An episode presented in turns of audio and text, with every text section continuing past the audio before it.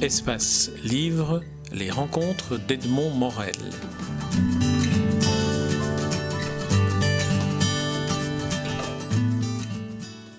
André Comte-Sponville, nous nous rencontrons à l'occasion de la publication de votre euh, dernier livre en date, Ces choses tendres que la vie. C'est un livre d'entretien avec François Livonnet, philosophe, professeur de philosophie et, éditeur. Alors, un, livre d'entretien, euh, est-ce qu'on peut dire que l'entretien appartient euh, à l'ouvrage philosophique, mais qu'il vous permet à vous peut-être d'aller un peu plus loin ou dans des voies un peu différentes que celles que vous avez abordées précédemment. Je pense notamment à la partie autobiographique, vous évoquez votre enfance. Oui, c'est vrai. Donc c'est un livre d'entretien d'entretien fait intégralement par écrit. Donc ça n'est pas un livre magnétophone. je peux peut-être raconter rapidement l'histoire. Il s'est trouvé que François Livonnet m'avait interviewé une dizaine de fois depuis 20 ans pour différentes revues. Et il m'avait proposé de rassembler cette dizaine d'entretiens dans un recueil pour en faire un livre. Et j'avais eu l'imprudence d'accepter parce que je trouvais cet homme sympathique. Je, gardais un bon souvenir de, nos conversations qui à l'époque étaient orales, euh, inversement, transcrites. Euh, et donc il m'a envoyé il y a 2-3 ans par mail la totalité de, de, ces entretiens. Je les imprime parce que je suis incapable de lire un long texte sur écran. Et je commence à, les lire ou à les relire. Euh, et je me suis rendu compte que c'était très mauvais. Euh, en tout cas, ça ne faisait pas un livre. Chacun de ces entretiens de 15 ou 20 pages dans une revue me paraissait tout à fait correct, mais rassembler les 10, ça faisait un livre de 150, 200 pages qui n'était pas vraiment un livre. Donc je lui dis, écoute, euh, ça ne va pas, on oublie tout, on efface tout, on recommence à zéro, et cette fois directement par écrit. Parce que je savais d'expérience que lorsqu'on part de l'oral et qu'on le transcrit, le résultat à l'écrit est toujours décevant, Euh, alors qu'inversement, si on le fait directement par écrit, on peut essayer, c'est en tout cas mon, projet, de retrouver par l'écriture quelque chose de la vivacité, de, la légèreté, de la spontanéité de, la parole. Et c'est ce que j'ai essayé de faire. Donc en effet, c'est un livre d'entretien, mais fait par écrit, par email euh, en, l'occurrence. Alors oui, c'est un genre philosophique, l'entretien. L'un des plus fameux, c'est les entretiens de, de Blaise Pascal avec Monsieur de, de Sassy. Il y en a d'autres.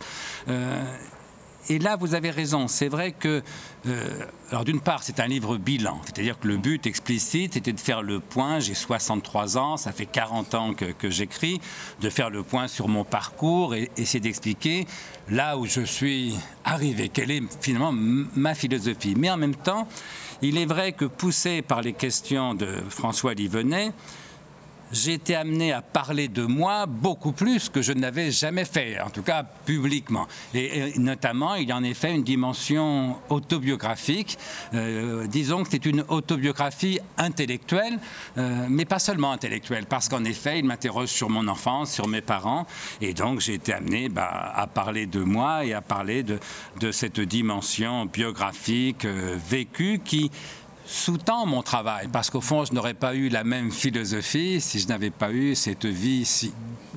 Alors justement, euh, dans les éléments que vous évoquez, reliés à votre enfance, il y a ce lien entre la littérature, le roman et la philosophie. Vous dites, euh, une de vos vocations aurait été l'écriture romanesque. Vous dites que le livre, la littérature a été euh, une, sorte de, diversion, pas un, refuge, dites-vous, mais une diversion. Alors qu'après coup, vous, vous dites aussi que le roman, finalement, vous intéresse moins, que ce n'est plus quelque chose qui vous apprend euh, ce que vous pourriez retirer par ailleurs de, la philosophie. Comment est-ce que c'est fait ce, ce, changement? Est-ce que, est -ce que vous, vous le regrettez d'une certaine manière d'avoir abandonné la littérature? Oh, dire que je ne le regrette pas du tout serait sans doute euh, mentir, même si au fond je crois que j'ai bien fait. Euh, ce qui s'est passé, c'est que euh, les livres, et donc essentiellement les, romans, parce que quand j'avais 10 ans, 15 ans, je ne lisais pas de philosophie, je lisais des romans. Les livres ont été la grande passion de, de ma vie pendant toute mon enfance et toute mon adolescence. Il faut dire que j'ai eu une enfance plutôt, plutôt sombre douloureuse entre une mère dépressive, un père très dur, très méprisant, très, très rejetant, euh, et qu'en effet, dans cette enfance un peu, un peu sombre, un peu douloureuse, les livres m'ont fait une diversion, ils m'ont aidé à penser à autre chose qu'à ma famille, euh, si j'ose dire. Et donc très tôt, euh, je crois vers l'âge de 10 ou 11 ans, je voulais être écrivain. Et comme les livres que je lisais à l'époque, en effet, c'était des romans, je m'imaginais romancier. Et puis ce qui s'est passé, c'est que découvrant la philosophie, notamment au lycée, en, en terminale, j'ai passionnément aimé cette discipline. En plus, je m'y suis découvert euh, relativement doué, voire euh, très doué à, l'échelle d'un lycée euh, parisien. C'était entre guillemets plus facile. Oui, donc moi j'étais un élève très, très moyen, je ne brillais, je, n'ai jamais redoublé, mais jamais brillé non plus, sauf parfois en, français. Puis tout d'un coup, en terminale, j'ai cartonné, comme on dit. J'avais toujours la meilleure note en dissertation et, et, très souvent avec 5 ou 6 points d'écart avec le second. si bien que quand on se découvre une certaine facilité euh, dans la pensée. Euh, conjointe à une certaine difficulté de vivre, euh, eh bien évidemment, la tentation naît de mettre sa puissance de pensée au service de, sa faiblesse de vivre. Au fond, euh, j'étais peu doué pour la vie, peu porté au bonheur, me découvrant assez doué pour la pensée, ben voilà, je me suis dit, essayons de mettre cette puissance de pensée au service de ma difficulté de, vivre. Euh, ça, c'est la première euh, raison. La seconde raison, qui est venue un peu plus tard, parce que à 18-19 ans, je voulais toujours écrire, et au fond, à quoi bon, pourquoi renoncer au roman? D'autant que le contemporain capital, comme disait André Malraux d'André Gide à l'époque. C'était pas André Gide, c'était Jean-Paul Sartre, bien sûr. Formidable philosophe, mais aussi excellent écrivain, auteur de théâtre, auteur de, romans que j'aimais passionnément. Sauf que quelques années plus tard, euh, jeune adulte, 25 euh, ans, 30 ans, je me suis rendu compte que des romans, j'en lisais de, de, moins en moins, avec de moins en moins de, de, plaisir. Au fond, la fiction m'intéressait moins. À quoi bon se raconter des histoires? Je trouvais que la vie réelle était plus intéressante que les histoires qu'on se raconte pour s'en consoler. Et, donc, ben, ne lisant, lisant, de moins en moins de romans, forcément, j'avais de moins en moins envie d'en écrire. D'autant plus, dernier point, que j'avais lu vers 18-19 ans, euh, et La recherche du temps perdu de Marcel Proust euh, et les romans de, Céline, Mort à crédit, Le voyage au bout, de la nuit, etc. Et j'étais évidemment bouleversé d'admiration par, par, ces deux écrivains, tellement admiratifs que je sentais bien que je ne ferais jamais aussi bien. Euh, et donc, ça m'a aussi un petit peu refroidi. Je ne me sentais pas doué, au fond, pour la littérature, et surtout pas pour la littérature que j'aimais. C'est-à-dire que moi, ma première passion romanesque, a été Alexandre Dumas, la trilogie des Trois Mousquetaires, spécialement 20 ans après. Le personnage d'Athos est de très loin mon personnage littéraire euh, euh, préféré, encore aujourd'hui. Et or, je ne me sentais aucune imagination pour inventer un roman qui aurait pu me passionner en tant que lecteur. J'aurais peut-être été capable de faire un roman ennuyeux, bien écrit, mais, ennuyeux. Mais justement, ceux-là, je, n'avais pas envie de les lire. Et à quoi bon écrire un roman qu'on n'aurait pas soi-même envie de lire? Bref, toutes ces raisons ont fait que progressivement, ça ne s'est pas fait en un jour, mais disons que dès l'âge de 30 ou 35 ans, j'avais en effet renoncé à peu près définitivement à la littérature, d'autant plus que je commençais à écrire en, en philosophie et que j'y prenais un plaisir immense. Ajoutons un dernier mot que j'avais oublié, c'est que quand j'ai commencé à écrire un peu sérieusement, après la de philosophie, 23, 24, 25 ans, j'ai écrit des textes littéraires et des textes philosophiques. Euh, pour ce qui est des textes littéraires, quelques nouvelles, quelques poèmes, voire pas mal de, de poèmes, quelques débuts de romans. Et je découvrais que tout ce que j'écrivais en littérature était d'une infinie tristesse. La mélancolique prenait le dessus. Alors qu'à l'inverse, ce que j'écrivais en philosophie était plutôt d'une joie tonique euh, qui donnait envie de vivre. Eh bien, disons que je suis allé euh, du côté où il y avait de la lumière. Juste un mot sur, sur Athos et après on reviendra au livre de philosophie. Quand vous dites, je voudrais vous citer, quand vous dites que finalement ce que vous avez écrit en philosophie servait uniquement ou principalement, vous le découvrez après coup, à donner à Athos une philosophie digne de lui. Alors je trouve que c'est un bel hommage d'un philosophe à un personnage de littérature. Oui, effectivement, mais je, le pense en effet. Moi, donc j'ai lu trois fois intégralement la trilogie des Trois Mousquetaires. La première fois à 10 ans, la deuxième, je sais pas quoi, à 12, et la troisième à, 16 ou 17. Et les trois fois, ça m'a non seulement passionné, c'est un chef-d'œuvre euh, du roman d'aventure, mais aussi bouleversé, et spécialement par ce personnage d'Athos, qui est le plus sombre des quatre mousquetaires, parce que les trois mousquetaires étaient quatre en vérité, le plus mélancolique, le plus désespéré euh, à tous les sens du mot, et pourtant avec une noblesse, un courage, une dignité que je trouvais euh, et que je trouve encore au fond indépassable. Si bien que Athos m'a préservé du nihilisme, vous voyez, parce que le nihilisme, celui qui ne croit en rien, pour lequel tout se vaut parce que rien ne vaut. Eh bien voilà, quand on a passionnément aimé Athos, il est exclu d'être nihiliste revenons, si vous voulez bien, à votre livre, Ces choses tendres que la vie, qui est une citation euh, tronquée de, Montaigne. Et j'aimerais faire une sorte de, parallèle que je vous soumets avec le travail de Montaigne, seul dans sa bibliothèque, avec les citations, avec les références qu'il a. Est-ce que dans le fond, ce n'est pas la même démarche que vous avez adoptée, mais en refusant d'être seul et donc en ayant une sorte de, euh, d'alter ego devant vous qui, qui vous qui vous stimule et qui vous propose justement euh, de faire appel aux références philosophiques, de faire appel à votre euh, propre production philosophique et peut-être même à vous faire découvrir à votre insu des éléments auxquels vous n'auriez peut-être pas pensé dans l'analyse de votre propre œuvre, puisque c'est un livre bilan. Oui, c'est vrai. Alors d'abord, disons un mot sur le titre. Donc, ces choses tendres que la vie, vous avez raison, c'est un emprunt tronqué à une phrase de Montaigne, une phrase qui m'a toujours beaucoup touché. Montaigne écrit dans les essais Ces choses tendres que la vie est aisée à troubler. Euh, autrement dit, tendre dans cette phrase-là est, à prendre comme quasi synonyme de, fragilité. Euh, au sens presque de la tendreté, même si le mot ne se dit guère en français que, d'une viande, mais autant que, de la tendresse. Euh, et quand Montaigne écrit ces choses tendres que la vie est aisée à troubler, pour le philosophe que je suis, qui a tellement lu, tellement médité Épicure, c'est une espèce de récusation de l'ataraxie épicurienne. Vous savez que le sage épicurien se reconnaît à ce que Épicure appelle en grec l'ataraxia. Or, ataraxia en grec, ça signifie exactement absence de trouble. Eh bien voilà, Montaigne m'a aidé à comprendre et à accepter, bien des années après ma découverte d'Épicure, que l'absence de trouble, pour nous, elle était hors d'atteinte et, et au fond n'était peut-être même pas souhaitable. Par ailleurs, il est vrai que mon modèle, au fond, et de plus en plus, c'est Montaigne, parce qu'il a justement inventé entre philosophie et littérature quelque chose qui relève des deux, qui est vraiment de la philosophie et qui est vraiment de la littérature, mais pas de la fiction. Et donc ça m'a permis de, rester fidèle à ma vocation de, jeunesse, ce goût pour la littérature, en renonçant euh, euh, à la fiction. Sauf que si j'ose dire, euh, j'ai fait de meilleures études que, Montaigne. J'entends par là que je suis un professionnel de, la philosophie, pas du tout un philosophe imprémédité et fortuit, comme disait joliment Montaigne de lui-même, et que dans beaucoup de mes livres, forcément, les références sont tellement nombreuses, le côté prof est tellement présent que ça alourdit un peu le, propos. Je ne prétends pas, dans la plupart de mes livres, avoir la merveilleuse légèreté, spontanéité, liberté de Montaigne.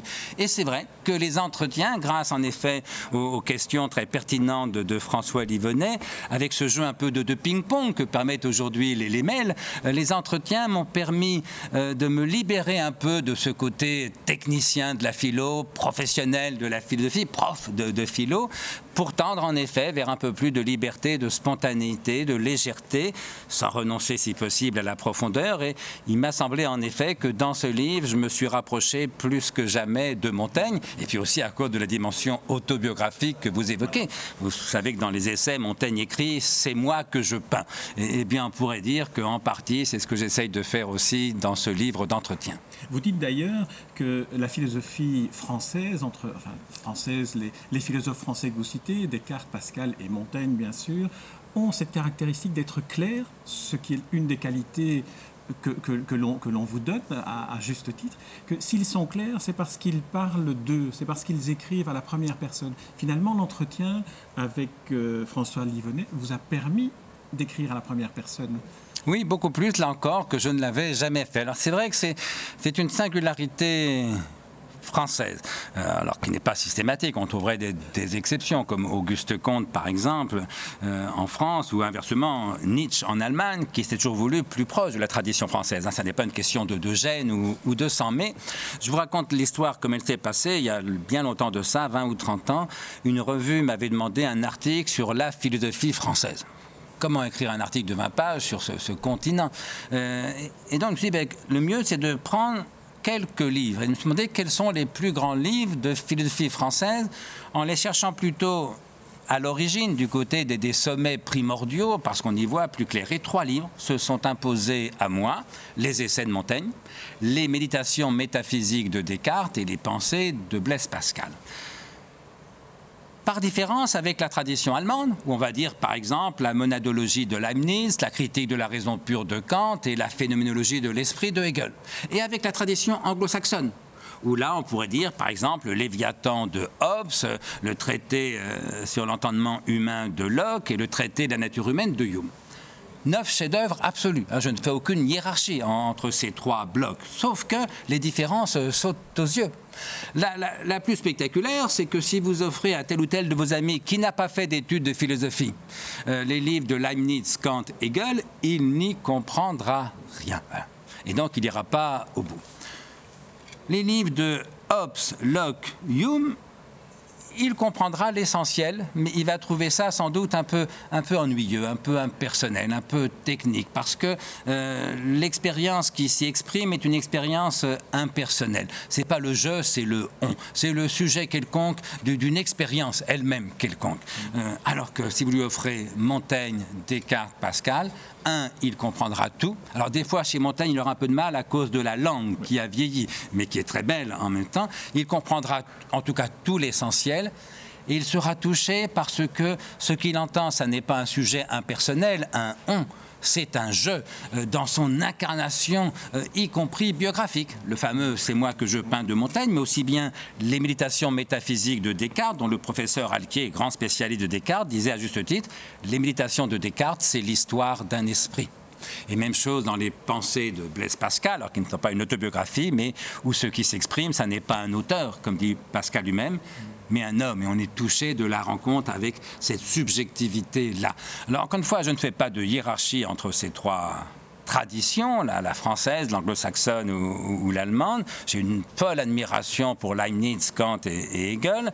J'ai beaucoup d'admiration pour Hobbes, Locke et, Hume, mais celle dans laquelle je me reconnais le mieux, celle euh, dans laquelle je me sens chez moi et que j'avais envie, de poursuivre à ma façon, en effet, c'est la tradition française, donc d'une philosophie à la première personne, d'une philosophie incarnée, et qui du même coup, en effet, peut se permettre d'être clair, ce que Nietzsche, allemand, mais qui préférait les Français, appelait la belle clarté française. Parce que si on veut penser du point de vue de l'absolu, euh, comme le font volontiers les philosophes allemands, forcément, ça va entraîner une telle technicité, une telle abstraction que tous les non-spécialistes vont être perdus. Parfois, les spécialistes eux-mêmes, en vérité, s'y perdent. Alors que si vous ne faites qu'énoncer votre propre point de vue, euh, ce que vous croyez être vrai, vous, en tant qu'individu singulier, vous n'avez plus besoin de vous égarer dans, dans cette technicité, dans cette abstraction ou cette spéculation où parfois, il faut bien le dire, on perd un peu le contact avec le réel. Et, et donc la subjectivité, philosophie à la première personne,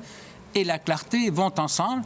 Enfin, troisièmement, la littérature aussi, parce que vous savez ce que disait Buffon, le style, c'est l'homme. Si vous voulez exprimer une pensée personnelle, singulière, incarnée, forcément, il faudra trouver l'écriture qui va avec. Et c'est vrai que c'est une singularité française que nos plus grands philosophes, Montaigne, Descartes, Pascal, mais aussi bien Rousseau, bien qu'il se voulu citoyen de, Genève, euh, mais encore aujourd'hui, enfin au XXe siècle, Sartre et, Camus, euh, nos plus grands philosophes sont aussi d'immenses écrivains. Ce n'est pas vrai en Allemagne. Leibniz, Kant ou Hegel sont des génies philosophiques, mais pas du tout de grands écrivains. Hobbes, Locke ou Hume sont de très grands philosophes, pas du tout de, très grands écrivains. En France, si on écrit, si on pense à la première personne de façon autobiographique, incarnée de façon claire, alors il est légitime de donner l'écriture qui va avec et donc de faire à la fois de la philosophie et de la littérature. Et c'est ce pari-là euh, qui m'a tenté et que j'essaye avec mes moyens euh, d'assumer. Alors, on ne pourra pas, dans un entretien de 20 minutes, entretien oral en plus, évoquer l'ensemble de ce qui est évoqué, les 10 chapitres qui sont évoqués, mais il y en a un sur lequel j'aimerais euh, vous interroger, vous, proposer une, réflexion, qui est celui sur le bonheur. Parce qu'on voit là la richesse de l'entretien, c'est-à-dire que euh, François Livaudet vous propose une hypothèse qu'il vous attribue, vous êtes un philosophe du bonheur, et vous dites, mais non, pas du tout, je ne suis pas un philosophe du bonheur, c'est ce qu'on m'a toujours attribué comme fonction, et puis vous développez cette notion qui est que le bonheur vous préoccupe moins que la sagesse. Alors, quelques mots là-dessus pour qu'on se rende compte un peu, le lecteur qui n'a pas lu le livre, pour qu'il puisse se rendre compte de ce qu'il trouve dans ces échanges que vous avez. Oui, le bonheur me préoccupe moins que la sagesse, et, la sagesse moins que la vie, en, vérité. Hein. Je le dis toujours, philosopher, c'est penser mieux pour vivre mieux. Euh, parce que je ne suis pas un sage, évidemment. La sagesse est un idéal, et aucun idéal n'existe. Ça indique une direction vers laquelle on essaye d'avancer, mais bien sûr, bien fou qui se prétendrait absolument sage. En tout cas, ce n'est pas mon propos. Mais oui, c'est vrai qu'on m'a donné cette étiquette, euh, en vérité un peu saugrenu, voire ridicule, euh, de philosophe du bonheur. Là, pourquoi? Euh, Il est vrai, et ça je l'assume, que j'ai refait du bonheur une question philosophique légitime, que les philosophes contemporains, dans ma jeunesse, avaient complètement laissé tomber. Vous pouvez relire tout Foucault, tout Derrida, tout Althusser, tous les Lévi-Strauss, que sais-je, vous ne trouverez pas une page sur le bonheur, peut-être pas une ligne sur le bonheur. Comme si tout d'un coup, le bonheur avait cessé d'être une question philosophique. Et moi, qui ai tellement lu et aimé les Grecs et puis les classiques. Je pensais au contraire que le bonheur est une vraie question euh, philosophique. Euh, même si dans, mes livres, euh, je n'en ai jamais fait la question essentielle, comme je, le note dans mon premier livre, le traité du désespoir et de la béatitude, il y a cinq chapitres, aucun ne porte sur le bonheur. Mais le fait est que, euh, que j'en parlais. Et puis ce qui s'est passé, c'est des hasards euh, de, l'édition. Il s'est trouvé que quand j'ai fait donc, ce gros traité du désespoir et de la béatitude, deux tomes, 600 pages, qui a eu du succès, euh, on m'a demandé beaucoup de conférences, grand public. Et comment faire une conférence sur un livre de 600 pages. Et donc j'avais pris le parti de, de, centrer ma conférence sur deux notions, le bonheur, le désespoir, pour montrer le rapport entre les deux. Et cette conférence que j'ai faite quelques dizaines de fois, un jeune prof de philo m'avait demandé de la rédiger pour la publier dans la petite maison d'édition qu'il venait de créer, les éditions Plein Feu à Nantes. Et j'avais accepté. Et ce petit opuscule, une centaine de pages, a eu un considérable succès sur la durée, ce qu'on appelle un long seller dans les maisons d'édition.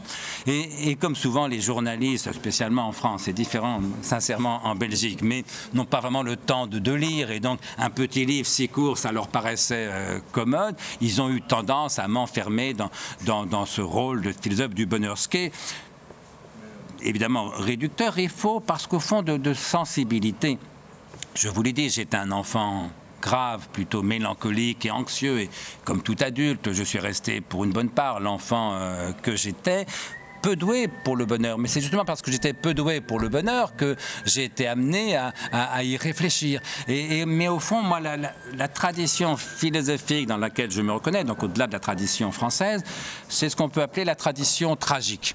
Euh, je dirais depuis l'Ecclésiaste jusqu'à Marcel Conche et, Clément Rosset. C'est-à-dire, euh, c'est quoi le tragique? Aristote nous dit, le, tragique, au fond, c'est la prise en compte de deux affects particuliers, la crainte et la pitié. Et bien voilà, qu'est-ce que c'est qu'une pensée tragique au sens philosophique du terme.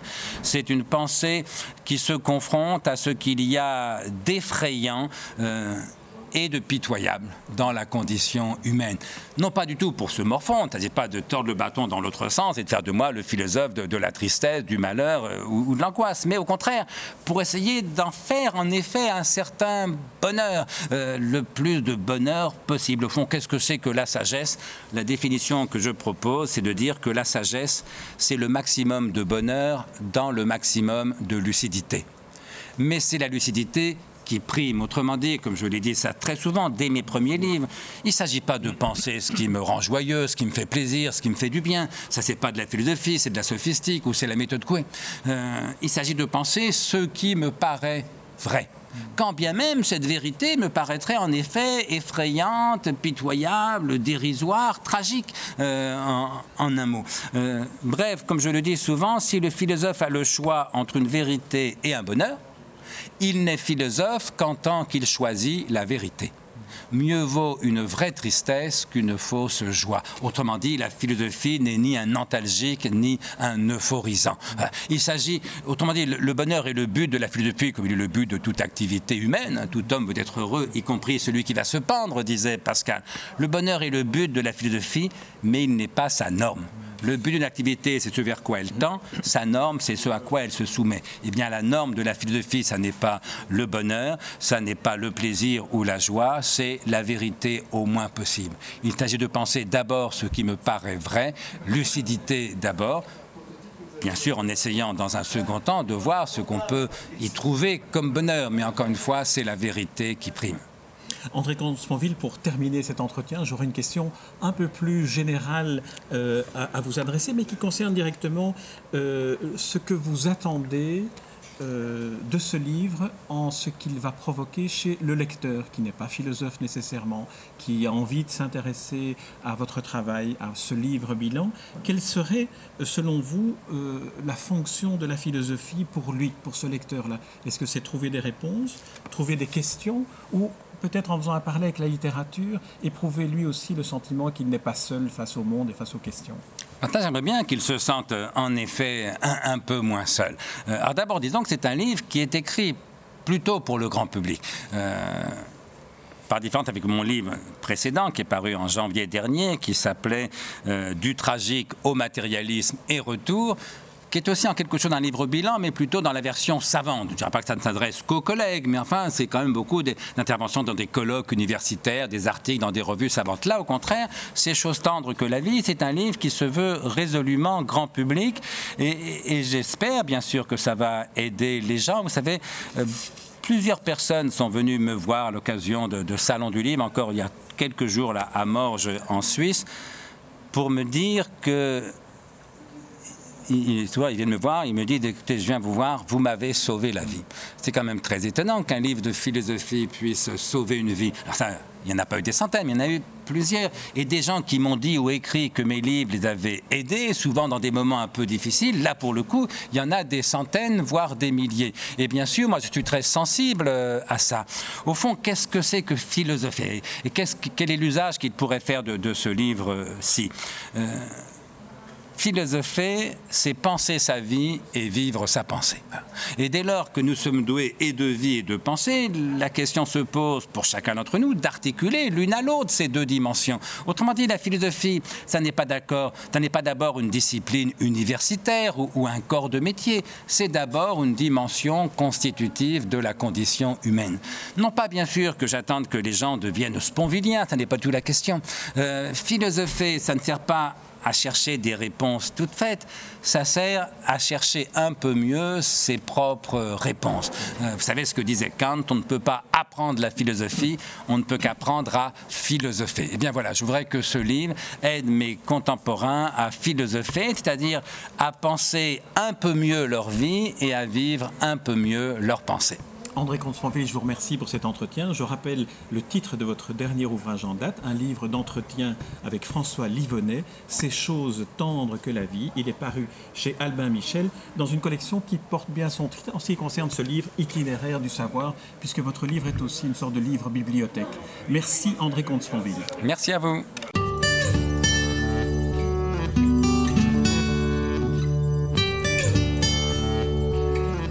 Espace Livre, les rencontres d'Edmond Morel.